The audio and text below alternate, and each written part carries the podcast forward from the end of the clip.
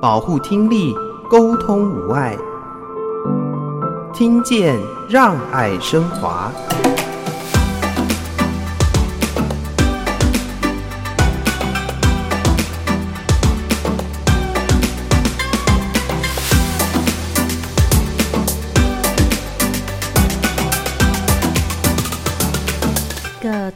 家庭，其实从医院那边得知被确诊为有听力损失的心情，其实是我们一般人其实是没有办法想象得到的。浩恩还没有开人工电子耳，也就是一岁以前进到雅文基金会去做课程，我们当下的一个训练的方式，其实陪伴的心情比较多一点，以及传达一些正确的听力知识，以及传达正确的一些儿童发展的一个概念为主。看到孩子其实是可以透过一步一步的一个成长来去学习听跟说的，因为我们最终最终期望我们的孩子是能听会说的这样子的能力是应用到日常生活中的。植入电子耳只是恢复听力的第一步，如果浩恩的这个情况是符合条件的话，他有可能透过人工电子耳的植入啊，他可以恢复到听力。从那个时候，我的我的人生一切就。这是一百八十度的翻转跟改变，然后开始就是漫长的这样子的一个复健、恢复听力之路。所以当时要我放弃，就是我花了二十年追逐的这样子一个成功电影，已经看到马上就要达成了，但我因为儿子的关系需要放弃，我非常非常挣扎。非常崩溃，那我也就很快的做决定，是因为孩子的学习黄金周期是在五岁前，然后我觉得一个母亲，然后一个父亲的心理健康，我觉得往往那个最走不出去、最需要辅导的人，我觉得反而是父母亲。父母亲怎么去调整自己的心态走出来，然后帮助孩子？我觉得父母亲如果自己调整的好的话，我觉得某方面，我觉得一定的，你的孩子其实那种很乐观的去面对他的状况，其实一定会看得出来。我也不断的在跟浩文讲一个很重要的事情，我说你今天能讲得好，你今天能有办法快快乐乐健康去面对这个社会，是因为过去你有非常多人在帮助你。你要带着感恩的心以外，你还是要有能力的时候，要帮助所有需要被帮助的人。倾听，让我们更靠近。我是华科基金会陈昭如，欢迎大家收听《听见让爱升华》。邀请大家一起来关心听力健康。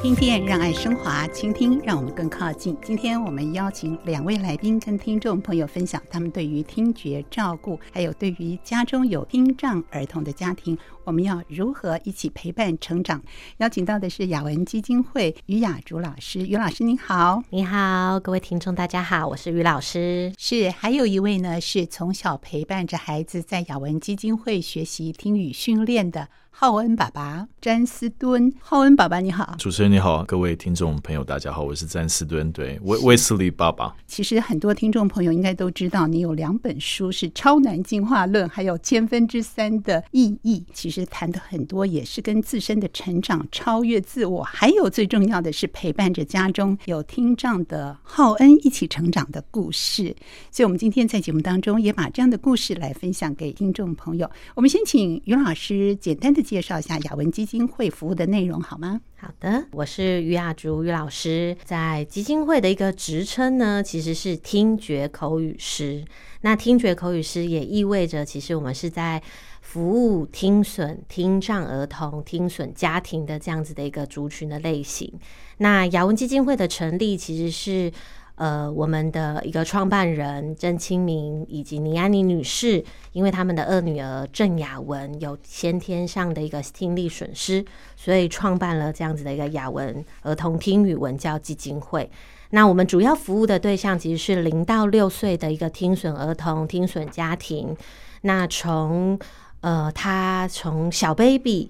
那我们的那个倪安妮女士，其实在呃，就是生前其实非常积极的去跟医院去做一些呃倡议跟合作。那我们其实推动新生儿听力筛检，所以当孩子一出生之后有被筛检出来有听力损失的话，其实就可以进到医院跟进到我们雅文基金会接受我们的服务了。那我们基金会其实是利用我们的听损孩子的一个残存的听力。然后再透过科技辅具的一个介入，助听器啦，或是像 Wesley 他佩戴的是人工电子耳这样子的一个科技辅具，帮他扩大声音、听见声音，然后采用听觉口语法的这个部分去陪伴我们的孩子在学习听跟说的历程，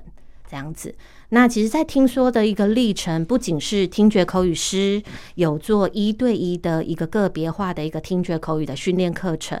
那刚刚我们所说到，其实要会说，要会沟通，首先第一个部分要听见声音。所以在雅文基金会也有听力管理部。所以，听能管理部的这个部分是在服务的，做一些听力的一些检查，然后辅具的一些建议，以及听力相关知识的一个建议，这样子。那在于这段过程当中，其实我们会常常说，其实，在疗愈的过程中，在训练的过程中，其实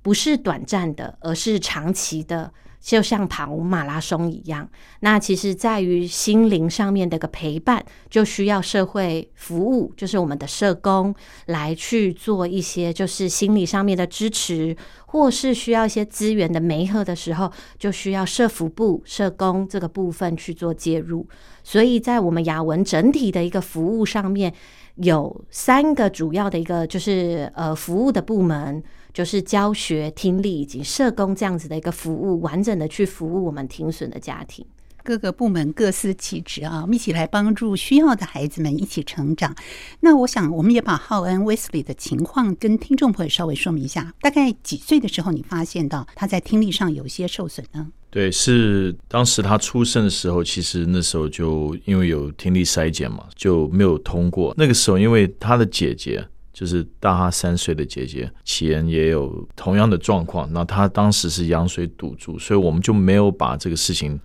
当做一回事。那当时医院的这个接生的医生是强烈建议我们去马街医院去做比较属于全面性的检查，在四个月之后。所以四个月之后，那时候他检查的时候，透过这个呃 MRI，就是他不能要吃这个安眠药才有办法。进入深层的这个睡眠，才办法做脑波上面的这样子的听力上的检查，才确定他是出生的这这样的先天性的呃听损，而且是重度的听损，就是一个耳朵一百分贝，以及另外一个耳朵是一百零五分贝。嗯，对，是那被筛检出来有这样状况，对您来说当下听到的那个心情？对，我在书里面有提到，其实因为当时我在上海。工还在工作，然后 Wesley 他妈妈是带着他在台湾做检查，所以那时候我接到电话的时候，然后我就听到他电话上就是就是就是我从来没有听过他这么难过的声音，所以我就知道完蛋了，我就跑到这个我办公室的楼梯间，然后呃他就跟我说，这个现有好消息跟坏消息，坏消息就是他现在有这个医生确定是听损，而且是重度听损，是是基本上听不到的，那我们就。我们两个还记得，我们两个在隔着这个手机，然后两个人嚎啕大哭，就是完全那时候当下手边上不管有多重要的事情，一切都不重要，就现在就是一头的这个慌乱。然后他又缓缓跟我说：“可是医生说有好消息啊。”我说：“什么意思？”他说：“如果浩恩的这个情况是符合条件的话，他有可能透过人工电子耳的植入啊，他可以恢复到听力。”我一听到这个，我就。整个精神就振奋了起来，就就回到那个男性的那个本能，就是解决问题，然后就冲到我的办公室，打开电脑，然后开始搜寻什么叫做人工电子耳。从那个时候，我的我的人生一切就只是一百八十度的翻转跟改变。原来是集中了你所有的心力在事业上、工作上，但是听到这个消息的时候，内心真的是非常的震撼。不过也听到一个好消息，是有可能植入人工电子耳，所以从此之后，你开始关注的焦点会是什么是人工电子耳？对，什么是听力障碍？对你来说，这个是你最关心的一件事情。是的，对我，我接下来很快的就去理解到，说符合人工电子耳的植入，它所需要的具备的本身的条件，还有它的医疗以及它的植入的方式、手术的风险，然后哪里做，然后又了解到说。植入电子耳只是恢复听力的第一步，那接下来更重要的是，就是我们要做复健。那这边复健又牵扯到语言，对不对？因为我我们当初 就是生了孩子，大家都希望这是望子成龙，对不对？望女成凤。那那我本身是在美国出生长大，所以我中文、英文都可以。我们当然希望他可以讲至少四五种语言，但从没想过说，既然孩子出生连听都听不到，那更不要说讲几种语言。但是这个语言也列入到考虑，所以我很快的就是收集了。当时我住上海，然后我们在上海、北京，甚至美国，然后做了很深入的这个调查以后，才知道我们美丽的台湾宝岛啊，拥有全世界最好也最成熟的这样子的医术，医生有很成熟技术去做这样的植入手术，然后也有很多这个辅助的，就是接下来要做复健的这样子的单位。那那时候我们就看到有雅文基金会。这样子，所以就做了很快做了评估，是说如果今天他要恢复听力的话，中文有四声妈妈妈妈比英文会复杂很多。所以如果他今天一开始可以接受中文的这样子的听力上的语言上的这样子一个辅助的话，那如果中文都可以，那英文就相对没有问题。所以我很快的就跟孩子的妈妈讨论下，在三个礼拜之内就结束上海一切的生活，包括我的工作，还有包括。孩子的学校、房子，全心全意就是搬回到台北，然后开始就是漫长的这样子的一个复健、恢复听力之路。对你来说，在事业的高峰，又要面临这样的一个抉择，内心会有挣扎吗？我刚听到你说三周就决定，而且完成这些事情。呃，在那天要做决定的时候，三个晚上我睡不着觉，然后我透过祷告，然后也跟这个孩子妈妈不断的这样子讨论。那我们也不敢跟太多人讲这个事情，也不知道跟谁讲。我那时候就很挣扎，我必须讲，因为我当时为什么会有写第二本书，就是《超男进化论》，就是讲到了一个男人的的这样子的心态，就是我觉得我们被父辈，还有我们被这个社会上面所赋予的价值观是，男人成功就是事业成功，除此以外没有什么好谈的。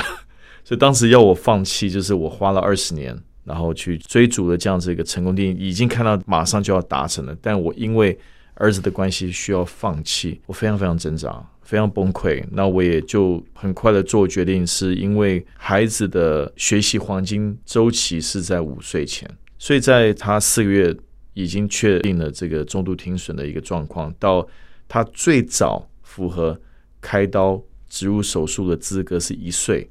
那接下来到五岁有四年半的时间。那我就想想看，我接下来的人生，我是必须要花四年半去换回专注的帮助我儿子去恢复他的听力，那还是说我专注在事业？那我当然这样子一确定下来，我想说事业有可能以后还可以东山再起，但是儿子的听力在五岁之前没有办法恢复的话，他可能这一辈子跟社会就会产生了这样子的一个脱节，他可能就是没有办法很正常的在社会上接下来生活啊，还有包括运作这样子，所以我就很快做了这个决定，毅然而然做了这个困难的决定，然后举家返台，在台湾开始接受治疗。那你开始搜寻这些资料的时候，就联系上了雅文吗？怎么样开始这第一步的资源纳入到你的生活当中？我们第一步是通过网络在搜寻。就是我们非常希望找到有同样经历的父母亲，在网络上分享他们治疗的一个一个过程。那在这个过程当中，我们在网络上只有搜寻到一对，就是一一位妈妈，她很完整的从，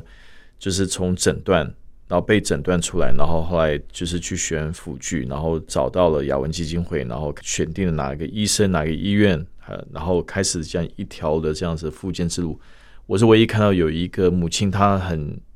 愿意的在网络上写出他的心境，还有整个一个过程以外，其他很少有这样的讯息。所以我那时候看到雅文基金会，我们也确定有这样的机构的时候，我们就马上联系。然后我们也真的很幸运，因为雅文基金会其实很难排得进去，就我们也就等待了一段时间，但也很快的就被通知到我们有这样的名额，所以我们就马上安排带了卫斯理。当时只有我记得应该只有四个半月、五个月左右这样的。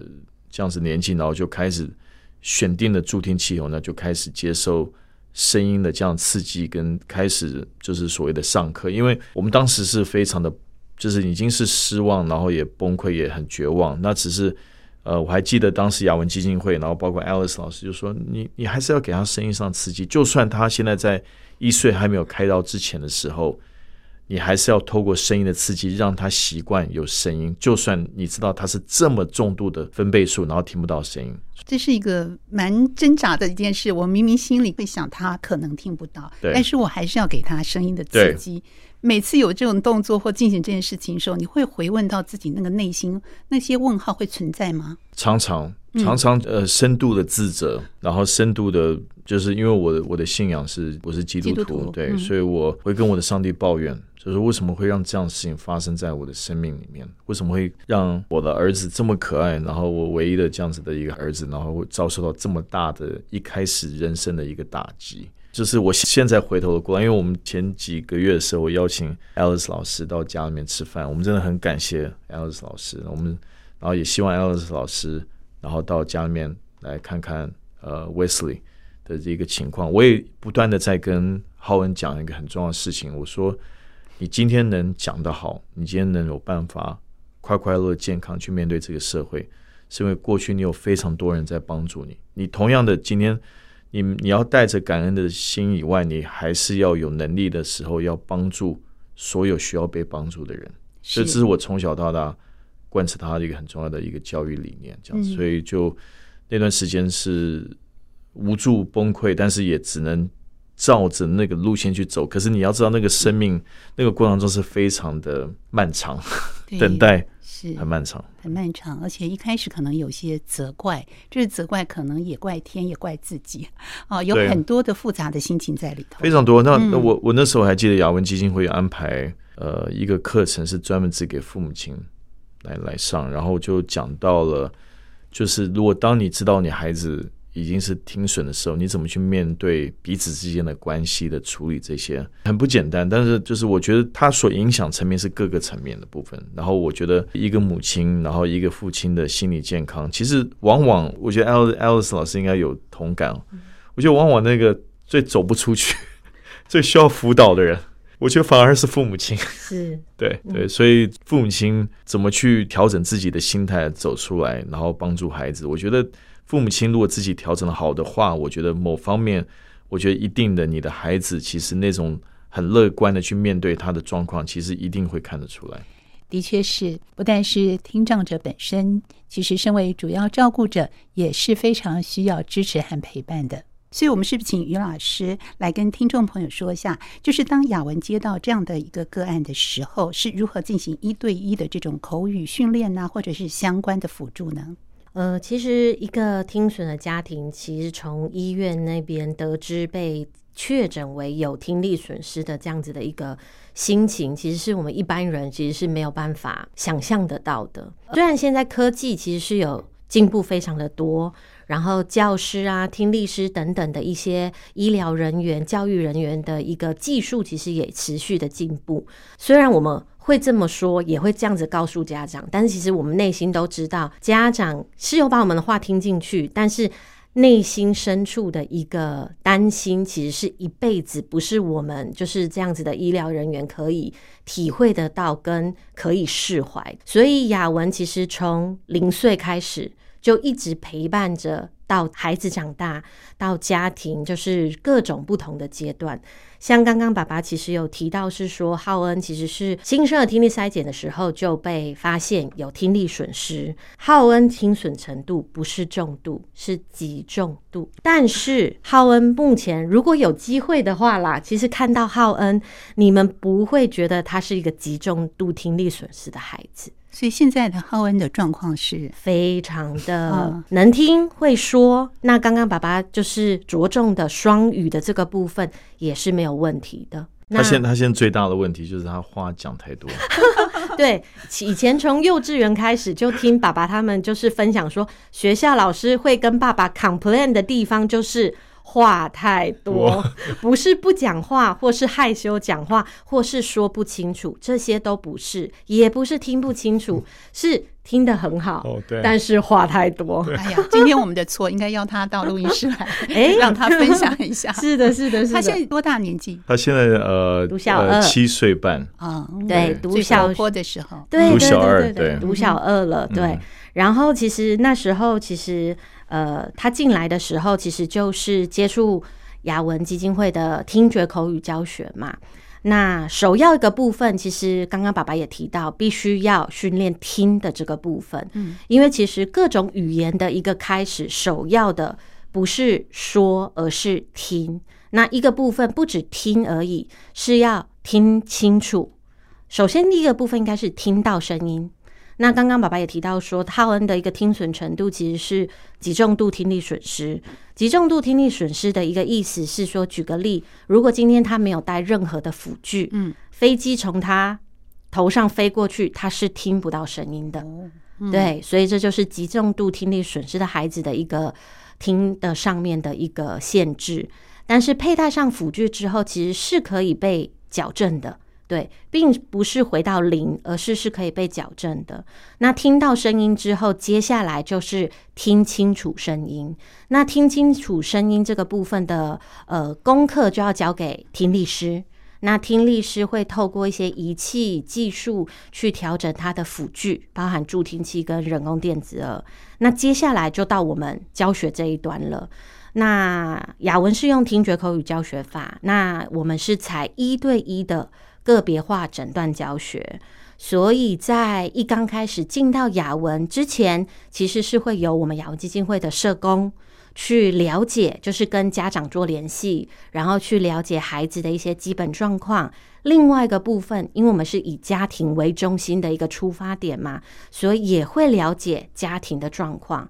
不管是经济上面，不管是对这个孩子的一个期待，以及不管是对就是现在目前的心情是沮丧的，是担心的，还是其实已经走过来了，愿意。接受面对接下来的这个教学的一个复健课程，这种种的其实都透过我们的社工去做了解，了解了之后才会进入到听力的这个部分跟教学的部分。所以在浩恩还没有开人工电子耳，也就是一岁以前进到雅文基金会去做课程，我们当下的一个训练的方式其实。陪伴的心情比较多一点，嗯，然后以及传达一些正确的听力知识，以及传达正确的一些儿童发展的一个概念为主，并不是在去真的就是要看到威斯利有什么样的成效，因为其实那一段时间，其实我们要传递的其实是在为教家长一些比较是正确的一些知识，也提到的是给家长信心。看到孩子其实是可以透过一步一步的一个成长来去学习听跟说的。然后到了一岁的时候，他就开了人工电子耳。呃，威斯利很特别的地方吗，是两只耳朵同时开。哦，其实，在当时的那个年代，其实也没有很久了。当时的那个年纪，其实算是比较少数的个案是两只一起开的。呃，威斯利其实就两只一起开了人工电子耳。然后就持续进行，就是复健。其实他很快就可以听到声音，听到声音的意思就是，例如说我发一个发一个叭叭叭的声音，他可能就会有转头或是想要去寻找声音的这样子的一个阶段。那有这样子的表现之后，接下来我们就希望他可以听懂这个声音。如果我说威斯利，威斯利，他知道，诶，这个老师其实是在他后方叫他。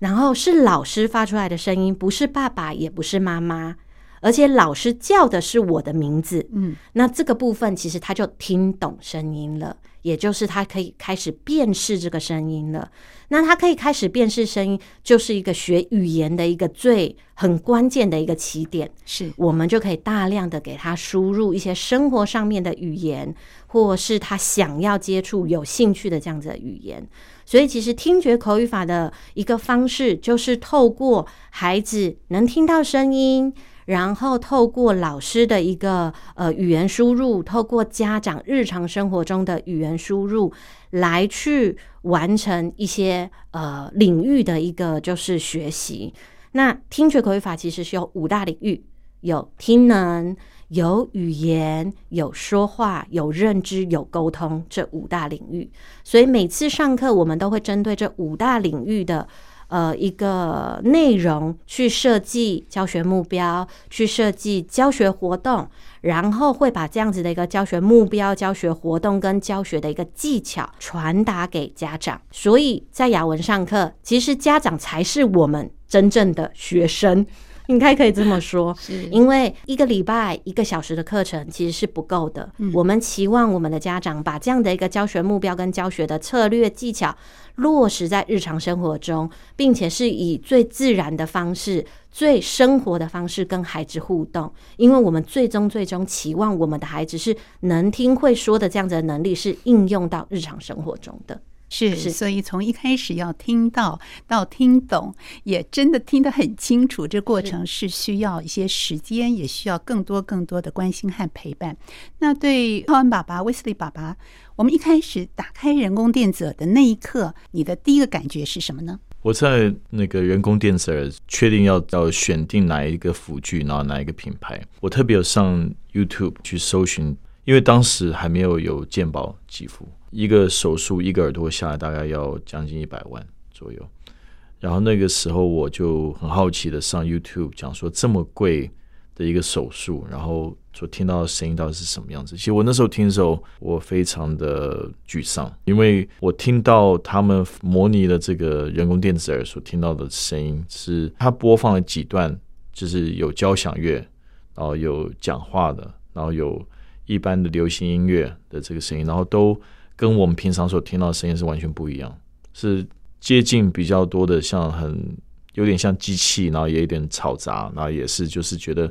非常人工的那种的感觉，是很不悦耳的。那我其实听得很难过。然后你你可以想象到，就是你现在装人工地震，你花这个钱，那你做了这么多牺牲，你听到是这样的声音，所以你很难想象出来说他讲出来的话会是怎么样才能真正很正常。其实那个等待跟那个去了解的过程当中，就变得心情很复杂、很困难。所以其实相对的，就是比较没有那么多的家长去做这方面很细部的分享，不管是从父母亲角度的这种心境，或者就是说在整个一个复健过程当中，手术前、手术后要注意什么，然后包括。我觉得最重要的是他讲出来的声音到底后来是怎么样，这个是很多父母亲关切。所以我后来就跟另外我的老朋友谢国良，我现在应该叫他谢市长，对，写了这本书，我也极力的在我的这个 FB 的公众号里面，然后就 po 出很多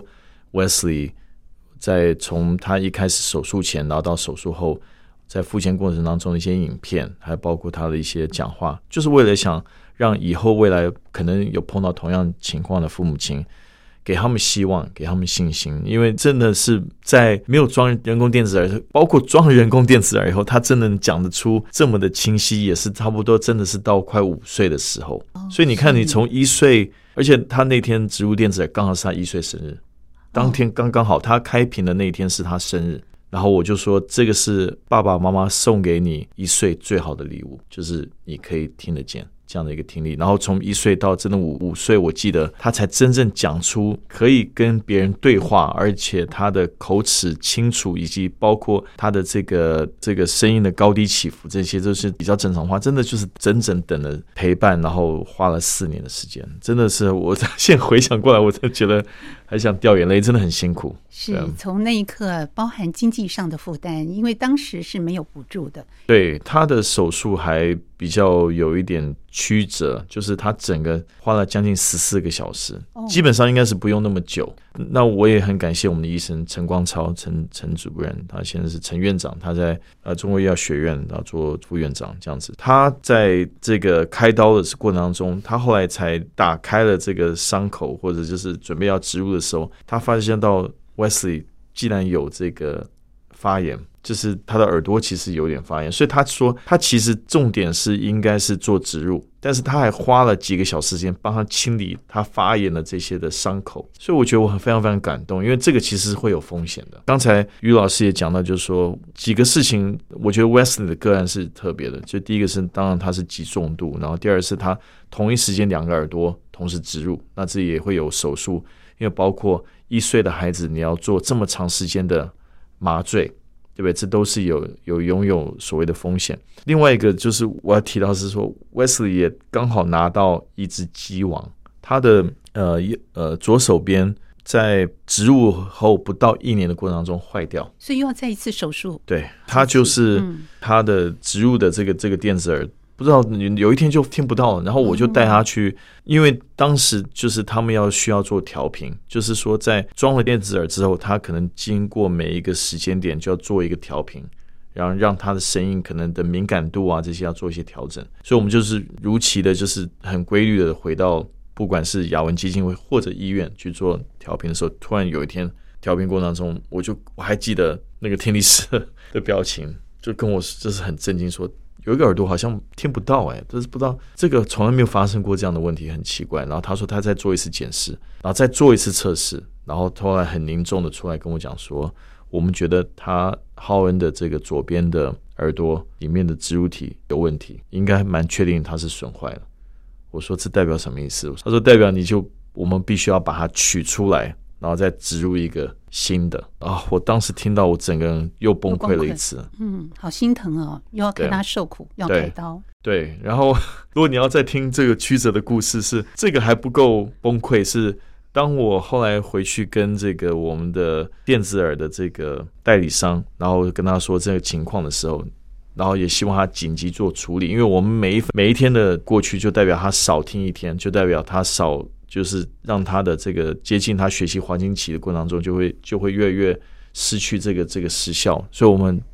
在意说赶快让他再次恢复他双耳的这样的一个听能。但是呢，选用的这个奥地利厂牌的这个的代理商，他当时就很决然的跟我讲说：“对不起，我们知道你的状况，然后我们也知道这个也是要必须去做。”重新的植入，换取这个现在的这个损坏的这个植入体。可是我现在没有办法让你用同样的医生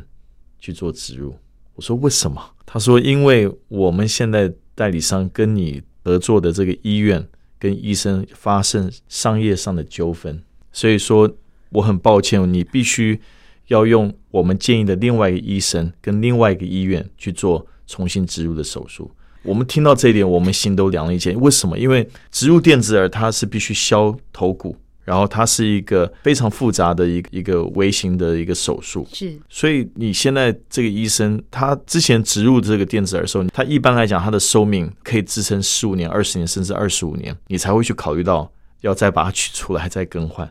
就像你不到一年时间要做同样的事情的时候，然后又不能用同样的医生的时候，那这个手术上的风险跟这整个部分就大大的提高。我作为家长，我是真的极度不能接受的。是，所以要花好多心力。听说也飞去原厂去跟他们沟通协调。对我，我我就拿出我这个商业谈判，跟我这个做过 CEO 的这样子的、嗯、的风格，就是如果代理商。不行的话，我跳过代理商，直接找原厂。嗯、那我真的就是把这个事情当做一回事哦，然后跟原厂的这个人联系，理解到说原厂的这个董事长、创办人刚好会参加他们两年一度的全世界的电子耳大会，然后刚好办在比利时。我就是二话不说，我就马上买了机票，我就杀过去。然后我过去的心情，我在书里面写到，就是如果哪怕是需要我自焚。在争取为浩恩再做另外一次手术的部分，我都愿意这样做。所以我当时的心情是，我是抱着这样的心情去做。但是我觉得同一时间，我也成立了类似像自救会这样的的一个联盟。我那时候同样的去争取其他装了同样品牌的这个电子耳的家长们，问他们他们在过去跟代理商合作的过程当中没有发生任何的纠纷，或者你觉得哪些你觉得不妥当的事情，所有我把这些的事件收集起来一次。带着所有的这些的不同的呃申诉，然后一次 跟这个创办人，等于是代表台湾的这些家长们一次沟通。好，把大家意见都带过去。嗯，对，这是要多么大的一个毅力支持，才能够做到这些。那最主要是考量到孩子的状态，所以这种种的事情有好多好多我们难以想象可能要面对到的。我们怎么样把握住黄金期来照顾到，让他的听能能够尽快的恢复到比较正常的状态？于老师是不是也跟听众朋友谈一谈啊？在我们会面对到孩子不同阶段都有可能遇到各种是超乎我们想象的状况，是不是都要协助家长们一一的排除，让孩子的听能的复健的过程能够更加的顺利呢？确实，在每一个阶段的过程当中，其实不管是我们，不管是孩子，不管是家长，其实面临到的一些挑战跟需要学习的地方，其实都不太一样。那我们服务的个案其实是有零岁就开始嘛，零岁我们说一岁以下的孩子好了，一岁以下的孩子，其实在这个阶段的过程当中，其实家长关注的一个问题是，他能不能听到声音。所以，首先这个部分呢，我们在这个阶段，我们要去鼓励孩子跟鼓励家长的这个部分，是要让孩子接触到各种不同的声音，以及当然，首先是要佩戴上辅具。那透过一个辅具，把生活周遭的声音放大，然后让孩子可以听到声音，然后甚至听清楚声音。所以，在这个阶段里面，其实我们要去训练孩子的是。听到声音，并且对声音要有反应。那听到声音之后，接下来是可以跟声音去做个互动。那这个声音有可能是环境的声音。环境的声音，例如说外面的雨声啊、垃圾车经过啊、喇叭的声音、水声等等，这叫环境的声音。再来另外一个部分就是语音了，要跟语音去做互动。那语音可能最常小小小孩最接触的，绝对是家人的声音。是，所以我们其实非常鼓励主要照顾者多跟孩子说话。所以呢，不管多说什么话都可以。或是不管是谁，爸爸妈妈，或是一些其他亲戚朋友，或是有手足，我们也是非常鼓励他们多跟听损的孩子去说话的。所以让孩子去听声音这件事情，是在一岁以前，我们期望我们的家庭要去跟孩子多多多多做互动的。那在接下来呢，可能家长会期望的是，诶，听到声音，接下来就要听懂声音喽。呃，我们在其实训练的过程中。我们期望我们的孩子，我们也告诉我们的家长，我们在设计一些教学目标的时候，是以听力正常的孩子的儿童的发展为我们的一个参考依据。是，所以就是听力正常的孩子，他的发展是如何，我们就会纳入，我们就会在每一次上课的过程当中去评估诊断我们的孩子，除了听力上面的一个状况之外，他是不是有跟得上长童的一个发展状况，不管是肢体，不管是认知，或是听说的能力。所以，其实我们每一位听觉口语师都具备就是儿童发展的一些知识，这样子才可以去正确的去喂教我们的家长。因为其实，在家长这一块，他们会很担心。我们其实常常会有听到，就是一岁以下的孩子的家长就会问说，他什么时候会开口说？那他什么时候会叫爸爸妈妈？嗯，那我们其实也都会鼓励他说，诶，其实儿童发展有一定的一个历程，不管是语言发展，不管是说话发展，都有一定的历程。然后或是说，他可能会说，